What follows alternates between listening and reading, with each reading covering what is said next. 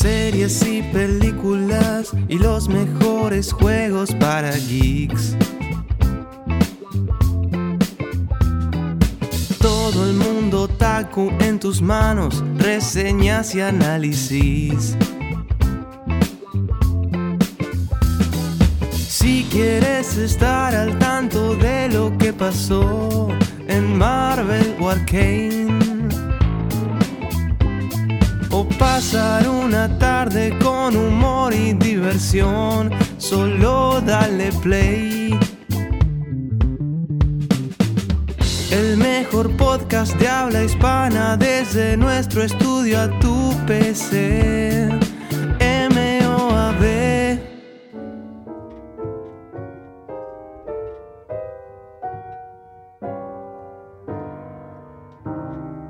Nuestras cicatrices pueden destruirnos aún después de sanar físicamente, pero si sobrevivimos, pueden transformarnos y darnos el poder de resistir y la fuerza de pelear.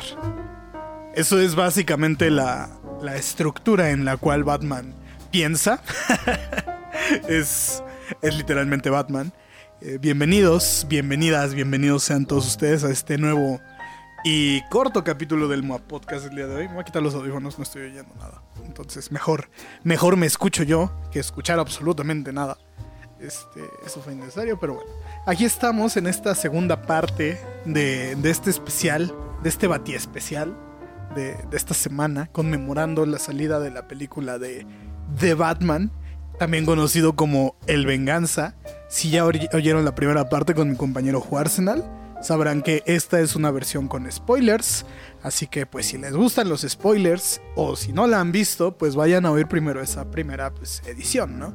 Y ya después vienen acá y escuchan cómo yo me quejo de una nación. No me quejar. Tengo más cosas buenas que malas que decir en esta ocasión, de hecho.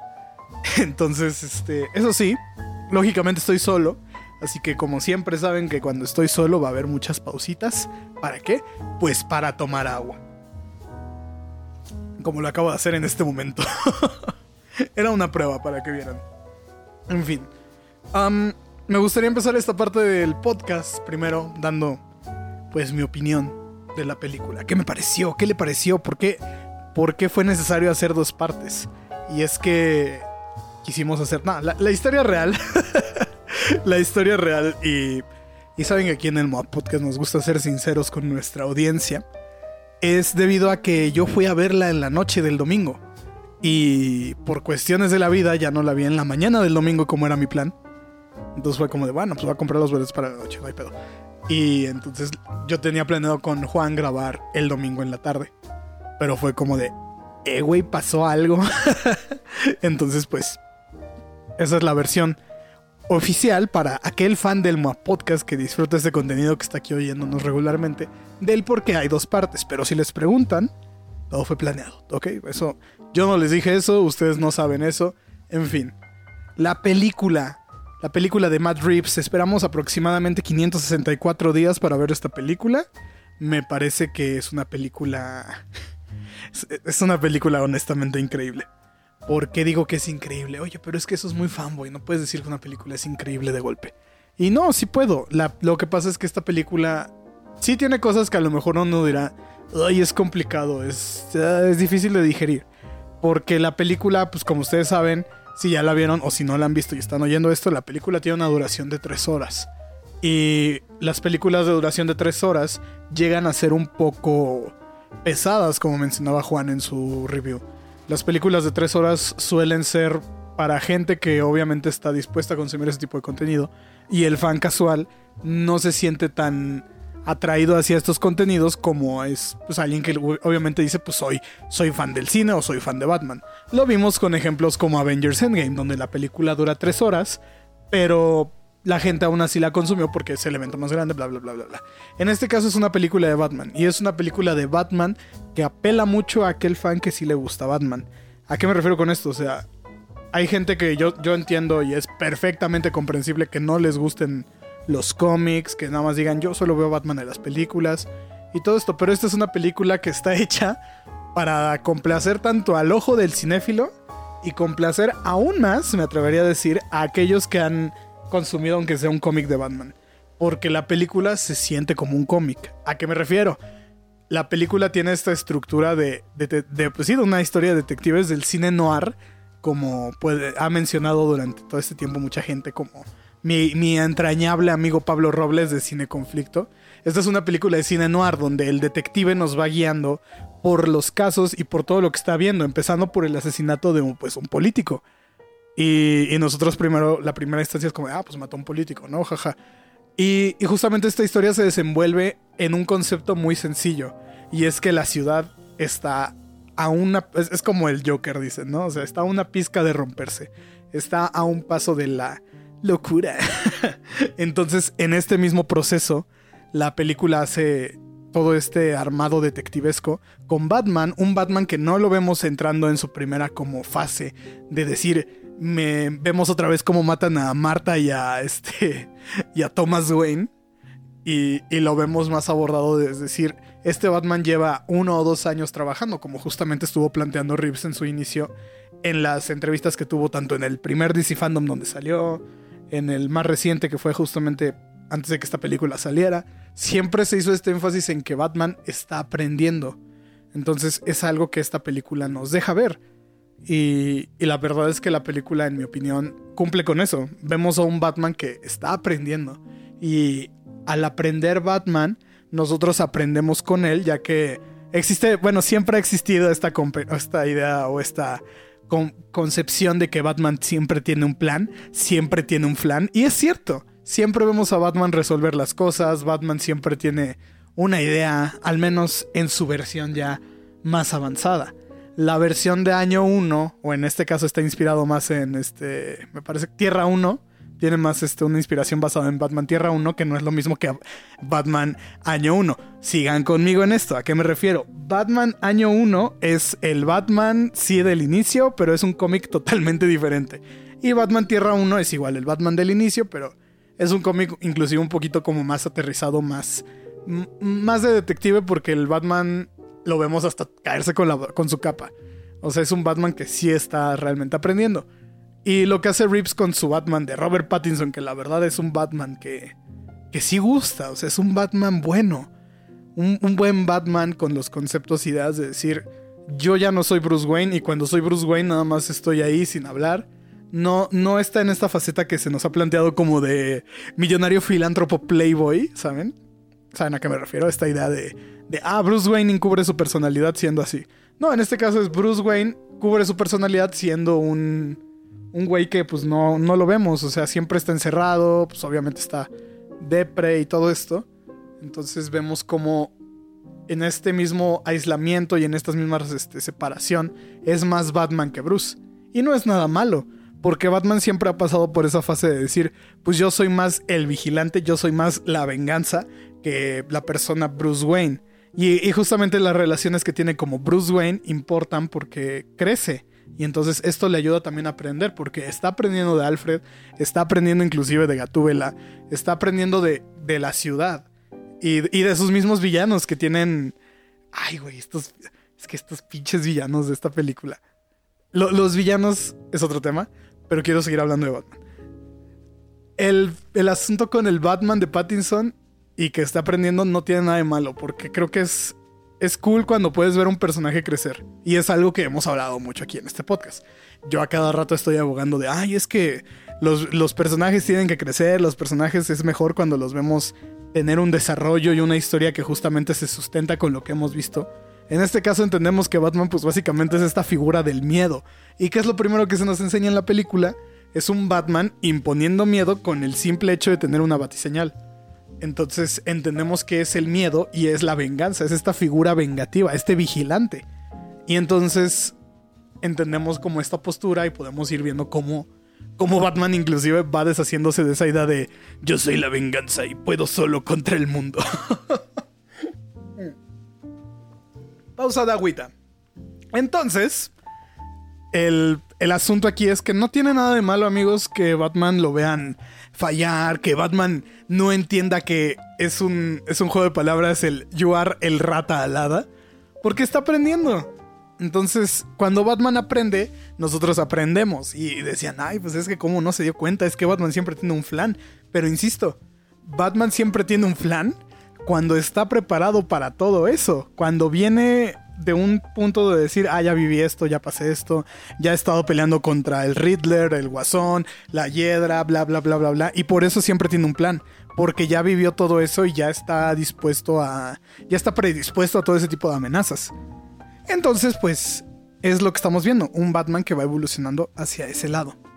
Otro punto importante, y como dije hace rato, es que Batman no es Batman sin la cantidad de personajes que lo rodean y, y wow, honestamente wow, porque tan solo, o sea, uno siempre, siempre está este miedo, ¿no? De que cuando hay muchos personajes que uno conoce, y es un miedo pues fundamentado por Spider-Man 3, ¿no? De, ay, es que Venom, es que el hombre, el hombre de arena, y luego el duende el hijo del duende verde, es como, son muchos personajes, pero no tiene nada de malo. ¿Por qué? Porque los personajes que aparecen, en este caso, están justificados dentro de la historia. E inclusive todo se revuelve a un mismo punto, que es el plan de, del acertijo. Tan solo la... Y vámonos por partes. En orden de aparición. Tenemos primero la aparición de, de el acertijo de Paul Dano. Que, wow, es este personaje que está justamente inspirado en, en ser pues básicamente la antítesis de Bruce Wayne. Porque si lo ven a detalle, es un personaje que también es un vigilante, es un personaje que, que también tiene esta onda más, pues, como él, de decir, busco justicia. No, busco venganza porque la vida fue, pues, una cosa muy mierda con los huérfanos. Porque los mafiosos robaron ese dinero, Thomas Wayne tuvo, no cumplió sus promesas y entonces, en lugar de convertirse en este vigilante como Batman, se convierte en un vigilante más agresivo, un vigilante pues obviamente más sádico, que busca, que busca el cambio de una forma más extremista. Y, e insisto, o sea, esos, esos son los villanos de Batman, o sea, son los ideales de Batman torcidos a la octava potencia, al grado que son similares, pero vistos desde, desde otro punto, o sea, en esta película vemos cómo Batman es la venganza o se plantea a sí mismo como la venganza. Y llega el acertijo y se plantea a sí mismo como un concepto de venganza inspirado en castigar a aquellos que no han dicho la verdad y que han ocultado información del, pues, de la ciudad, que, que, uff, de eso quiero hablar también. Entonces, el Riddler me parece que es un personaje muy bueno. Todo este juego de, de los acertijos es, está también aplicado que, que tú como audiencia puedes estar viendo la película y tan solo, por ejemplo, las frases que te va diciendo, todo lo que te va diciendo el acertijo, tú puedes intentar resolverlo en tu cabeza como tratando de ayudar a Batman. el juego se me hizo muy curioso que, que en el cine que estaba, cuando está el policía con la bomba en el cuello, este, mucha, oía mucha gente como tratando de adivinar el acertijo. Mientras este Batman, Batman le decía las respuestas. Entonces, estaba cool. O sea, realmente es un personaje que, inspirado en toda esta onda de, de los ARGs y toda esta onda más digital, que, que, si quieren saber de ARGs, les recomiendo checar el canal de nuestro amigo Axon. Este, porque ahí habla mucho de este tipo de fenómenos de internet donde se crean como este tipo de, de historias y de diferentes medios para contar justamente una historia, ya sea de terror, ya sea una historia de, de muchos tipos. Entonces nada más busquen los ARGs, es este, Alternative Reality. Ya no me acuerdo bien cara. Esperen. Aquí, aquí hacemos las cosas en simultáneo, banda. Entonces, vamos a ver qué significa ARG. Son juegos de realidad alternativa. Ah, pues claramente, la G es The Game. The Game. Perdieron. No, no es cierto. Este. Ay, güey. en fin, creo que este personaje está tan aterrizado en la actualidad que, que justamente también permite ver una nueva perspectiva de los villanos. Porque muchos decían, ay, que Paul Dano tenga su pijama.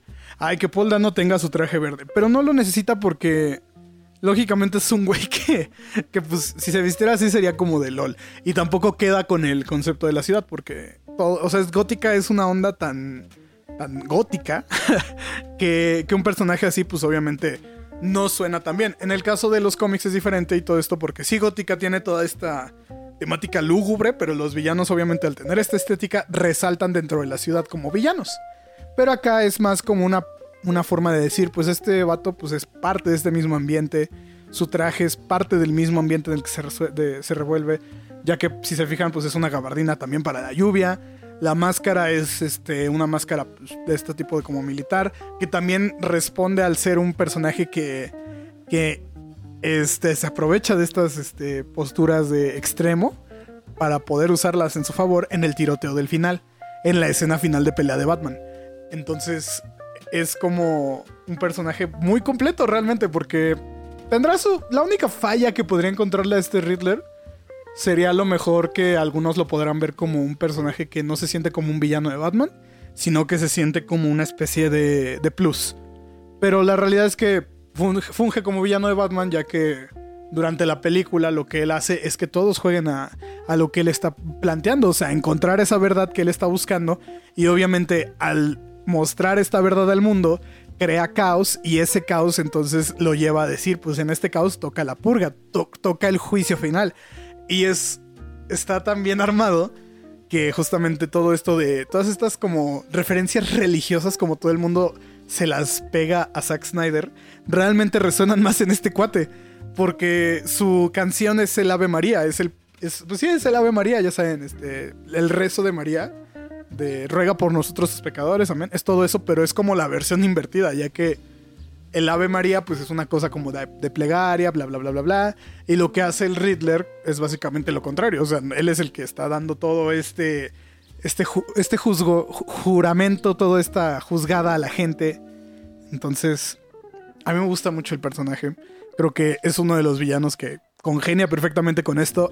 Oswald Cobblepot, el pingüino al cual el día de hoy le acaban de dar luz verde a su serie, es también otro lado junto a Falcone, ya que son este lado mafioso que en las películas de Batman no se ha podido explorar tan bien. Creo que algo que sí hace mal este tan solo The Dark Knight es que de repente te, te, olvidas de que hay mafiosos. Te olvidas de que el Joker está trabajando para los mafiosos. Y, y solamente es el Joker. Y creo que darle esa posición a la mafia en Gótica, que son personajes tan importantes como Falcone, Maroni. No vimos a Maroni. Eso sí, sí no me gustó que Maroni desde un inicio está en prisión, pero vimos a Falcone, entonces digo, bueno, está bien. Y, y es un muy buen Falcone, justamente interpretado por, este actor que conocen perfectamente por Transformers, que es el, no, sé, no es que se me olvide su nombre, pero tiene un nombre muy, muy, muy difícil. Entonces, la neta es de esos nombres que digo, ah, no lo puedo sacar. ¿Por qué no lo puedo sacar al nombre de Carmen Falcone? Y es porque no se llama Carmen Falcone, se llama John Tuturro. Esto no lo grabé después. en fin, este John Tuturro hace un trabajo de Falcone que sí se siente como un mafioso. Y, justamente lo decía Juan. No, los, no lo ves como un. O sea, es un, es un, actor que tú ves y dices, es un actor de comedia. Jajaja, ja, ja, funny comedy. Entonces, verlo interpretar también a un personaje como es Falcone, que es vital dentro de este universo de Batman, porque nuevamente siento que la mafia en, Gótica es esta parte que también destruye la ciudad y obviamente la tiene bajo un juego diferente. No solamente es el Joker, no solamente es el señor frío, o sea, no. La mafia también juega un papel importante porque son justamente, por decirlo de una manera, como los casos, entre comillas, menores que siempre está resolviendo Batman. Entonces permite como esta exploración de, de decir, ah, pues también está la mafia y la mafia está conectada a Catwoman. Y uff, creo que esta Catwoman sí es la mejor, pero tampoco hay que quitarle mérito a la otra, ¿no? A la de Anne Hathaway, porque creo que la misma actriz lo ha dicho, o sea, a ella le hubiera gustado continuar con el rol, pero creo que aquí lo que hace justamente Matt Reeves es como juntarla un poquito más dentro del papel y darle un poquito más de, de fuerza, ya que pues obviamente la Catwoman de Anne Hathaway pues está funcionando dentro de la idea de que es el final de la historia de Batman. Y obviamente pues ya vemos cómo termina el final y bla bla bla bla bla. Pero esta, esta Catwoman de Zoe Kravitz creo que tiene ese valor de decir, puede continuar su historia. Lo mencionan inclusive, o sea, pueden darle su, su historia dentro de Bloodhaven, que es otro, como otro estado. Imagínense que es como, como la, si la Ciudad de México fuera ciudad gótica y toda la, el área metropolitana, el área de los alrededores es, es Bloodhaven. Entonces, creo que puede darse más de esta historia. Creo que el personaje de Catwoman realmente es uno muy bueno. Es un personaje que inclusive el mismo Batman usa para, para entender qué hacer bien y qué no hacer. Porque en esta parte donde esta Catwoman dice, pues voy a ir a matar a Falcone, no me interesa. este, Batman le dice, pues si lo vas a hacer, pues sabes que después de eso, de eso ya no hay marcha atrás y, es un cambio en tu vida que no podrás, no podrás borrar. O sea, no caigas en la venganza nuevamente. Sé la esperanza, como dice al final de la película. Y pues lógicamente, pues, no, la no mata ella al personaje de Carmen Falcone, lo mata el Riddler porque en este juego de que Batman está aprendiendo y no, no se da cuenta más allá de los planes, pues no se dio cuenta que todo este tiempo estaba ayudando al Riddler para poder sacar a, Falcone de, su nido, ¿no? De ese bar donde justamente también vemos a, a, Osvaldo, a Osvaldo Cobblepot. Y pues son personajes muy fuertes, o sea, estos personajes de la mafia son buenos. La participación de Colin Farrell no es Colin Farrell, ese es otro señor horrible que quién sabe de dónde sacaron. Él mismo lo dice, no me reconozco. Y la verdad es que uno lo ve y dice, ¿y este quién es? Pero creo que es padre, ¿no? Es padre cuando cuando adaptas estos personajes tan, tan acercados al cómic. Creo que. Y, Matt Reeves es alguien que le gusta. O sea, se nota cuando. Cuando un director que. Y lo hemos hablado. Cuando a un director le gusta la saga, como hemos visto en Star Wars, y ahorita, pues en este caso de, de Batman. Vamos a ver cómo esos detalles que uno diría, ay, pues ya nada más castas, casteas al, otra vez al Robert, este. Ah, no, no, iba a decir al Robert De Niro. Pues sí, o sea, tú dices, a ver, Robert De Niro, hazte un, un pingüino y ah, soy el pingüino y, y, y dices, ah, pues funciona, ¿no? Pero no, o sea, aquí agarra actores que uno dice, pues qué onda. Y ese, ese me lleva a otro personaje, que es obviamente nuestro querido, nuestro queridísimo y poderoso este, comisionado Gordon, que no mames, no mames, como diría el güey del TikTok, no mames con esta pinche película, porque igual, o sea, el comisionado Gordon todavía no es comisionado, es el teniente Gordon. Entonces, estamos viendo nuevamente cómo crecen. Se me trabó y la compu, pero creo que sí. Ok. Este, estamos viendo cómo estos personajes siguen creciendo, cómo estos personajes siguen avanzando, siguen teniendo ese desarrollo y vemos cómo Gordon va obteniendo obviamente esta posición de poder dentro de la policía de Gótica. En un principio es como de neta confías en este güey, te va a costar tu pinche trabajo, te, es un vigilante y, y al final la confianza que le dio a Batman pues obviamente le permitió pues juntar a toda esta bandilla de policías, pues que son policías pues obviamente buenos o al menos que no, no tienen miedo de los mafiosos. Porque como vimos en The Dark Knight Rises, al final de cuentas los policías buenos también son corrompibles.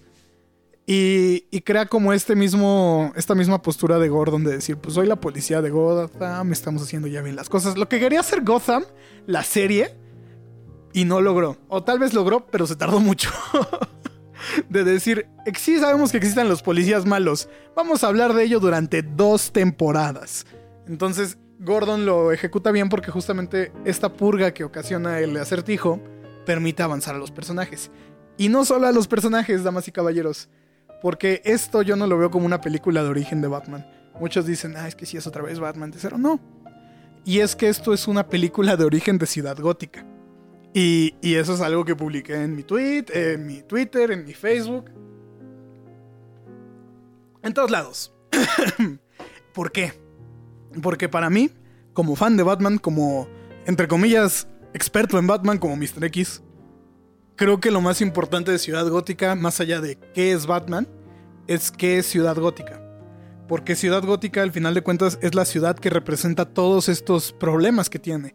Y, y el hecho de que Batman al final en su speech diga Gótica está enojada, la ciudad está enojada, también permite como a, al desarrollo de la historia, no solo un desarrollo de El Pingüino como el nuevo jefe de la mafia, Catwoman como la nueva ladrona, la aparición de, sí, el Guasón, apareció el Guasón al final en Arkham, en Arkham con el, el acertijo. No, no es solo eso, sino que es, la aparición de todo esto es el crecimiento de la misma ciudad porque la ciudad con sus ideales, con su gente, con las mismas, este, el mismo miedo, pues permite darle un ambiente diferente a todo esto. Y es lo que decía, Ciudad Gótica no se siente como Pittsburgh 2 o Nueva York verde, sino que se siente como una verdadera ciudad nueva. La casa de Batman tiene toda esta estructura gótica interna con, ya saben, con los pinches picos hacia abajo, todas estas estructuras super padres. Y, se puede ver cómo, cómo si hay un detalle a esa parte de la ciudad que permite decir, esto es gótica. ¿Y qué es gótica? Pues es la ciudad enojada, es la ciudad con miedo, son las calles oscuras, es la, la participación de tanto matón como si fuera feria. Y, y es algo que realmente le da un poder a la serie para decir, a la serie, bueno, a las series y a la película que va a salir, de decir, esta ciudad tiene para más. Y no solo las, y no, más bien, no solo Batman. Toda la ciudad tiene una historia, toda la que pasa en la ciudad tiene algo. La aparición de decir, Martha Wayne estaba loca, Martha Wayne era parte de Arkham, pues también le da un valor a decir qué está pasando en Arkham. O la policía cambiando, pues también da para la serie que quería hacer este Matt Reeves de Gotham, la escala de los mafiosos. O sea, es una ciudad que está tan viva que tiene para más. Y creo que tiene más valor decir qué sigue para Ciudad Gótica que qué sigue para Batman. Porque Gótica no es. Gótica no es Batman, es su gente. Entonces, creo que ese valor de decir si Gótica puede crecer, si Gótica puede avanzar, pues Batman también. Porque de cierta forma lo veíamos al inicio, ¿no? O sea, cómo Gótica empieza a tener miedo sobre esta figura, cómo la ciudad inclusive al estar enojada pues también es corrompible, también puede sumergirse en el miedo, todo esto, o sea, da para más porque obviamente la ciudad al ser vulnerable te permite meter, no sé, a lo mejor algún loquillo de ahí que quiera aparecerse, ya sea el, el guasón que ya mencioné, que vimos ahí, este, en el cine. Qué raro guasón. Muchos dicen que se ríe raro. Pero no es que se ría raro el guasón. Es que es una risa amiga. Así lo veo yo. O sea, una cosa es la risa del loquito del guasón cuando está con Batman. Y otra cosa es una risa como de amigo, ¿no? Como de, hey, somos amigos. Entonces, pues así lo vi yo.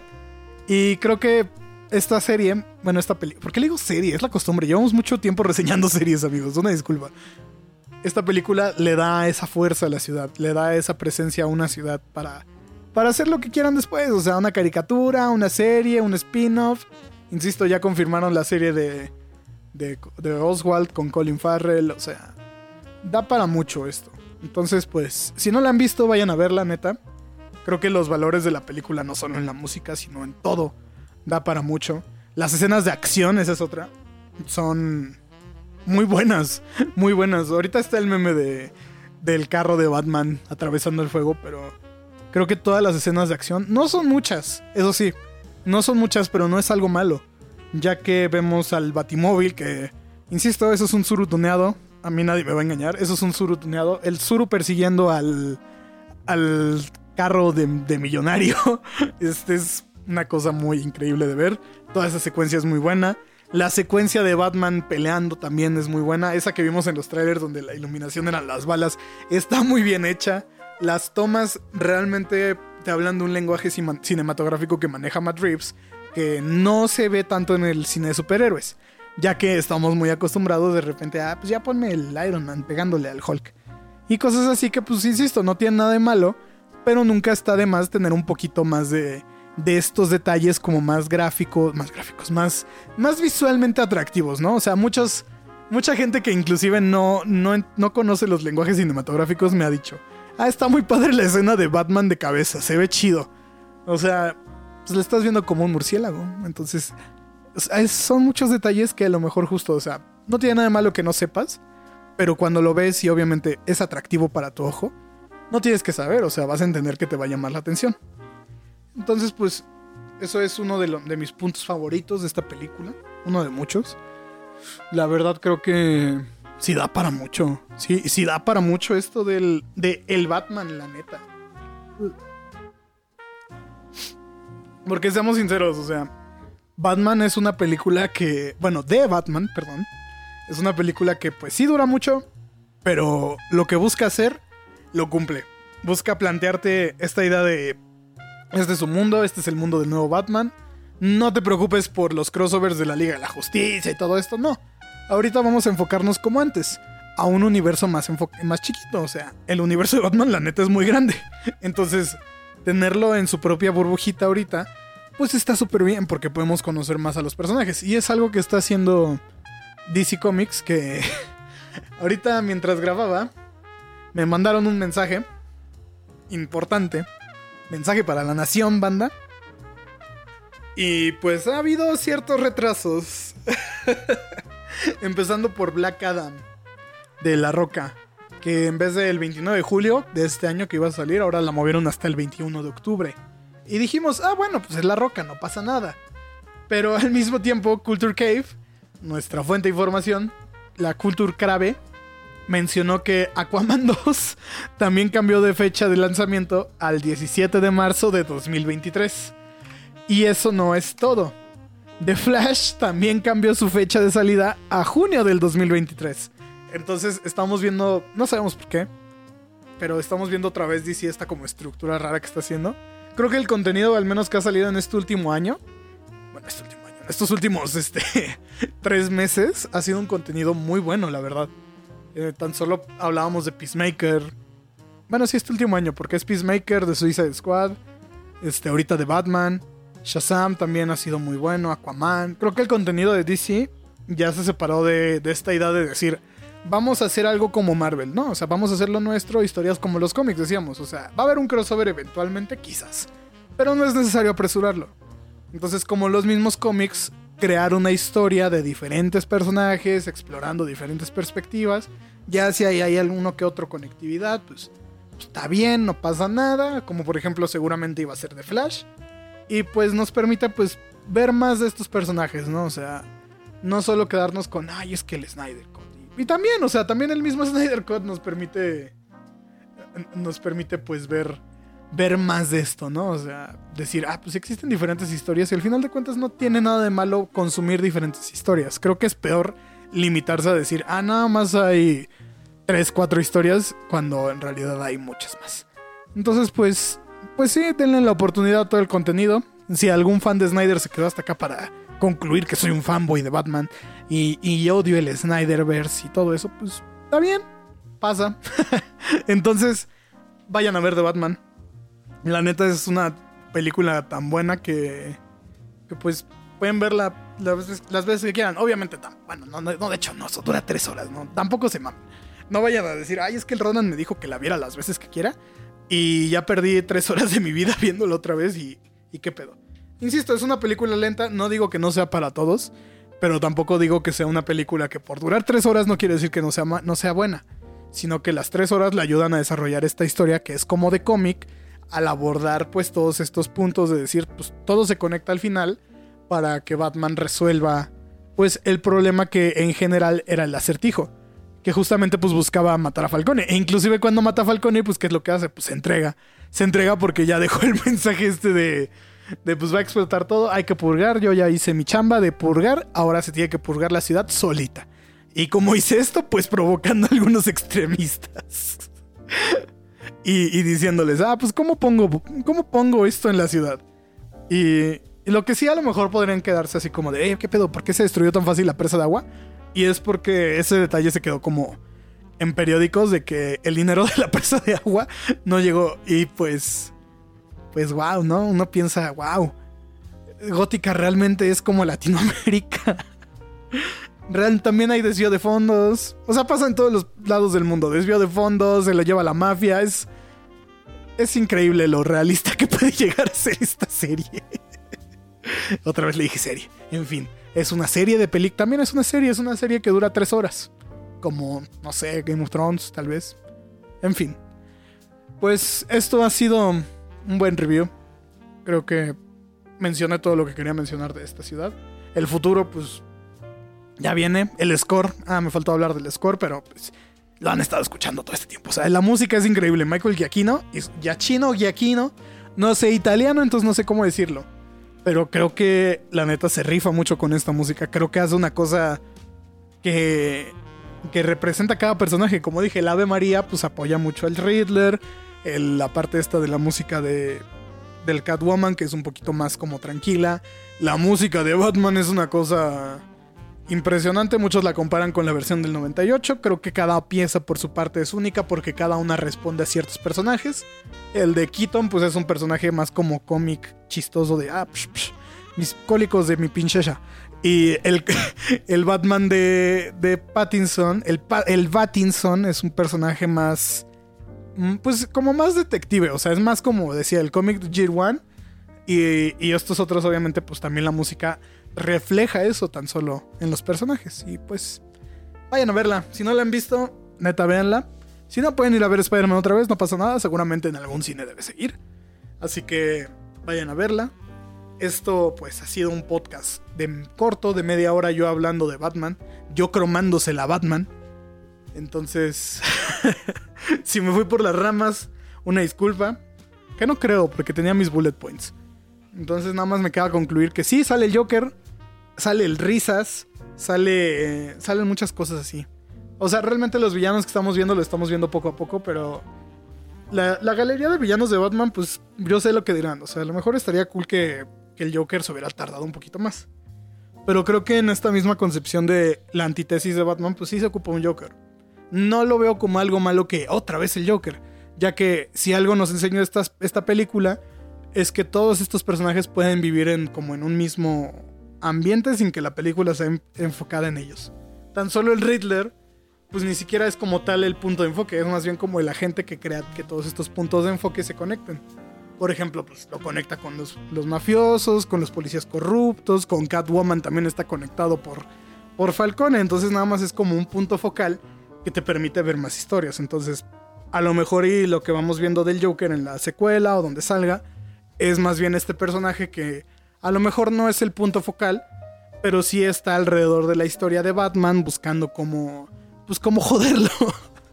Entonces, creo que va a ser interesante ver cómo, cómo el Rips verso, o como le quieren llamar, yo le diría el, el Pattinson verso, pues continúe, ¿no? Y es un, es un cómic, ahora, es un- ya no es serie, ahora es cómic. Es una historia bastante, bastante wow, me gustó mucho, la verdad. Vayan a ver, la neta. Vayan a ver esa peliculota. Y pues bueno, esto ha sido, ahora sí, el podcast de hoy. Hablé mucho tiempo. Ya no tengo voz. Entonces, gracias si escucharon esta parte 2. Espero que la disfruten tanto como, como disfrutaron la parte 1. Gracias por todos los que nos dan follow. Juan mandó saludos. Me toca a mí nuevamente mandar saludos. Ya saben, a Naye, a mis amigos de la Guam. Y, ah, esto es un anuncio parroquial.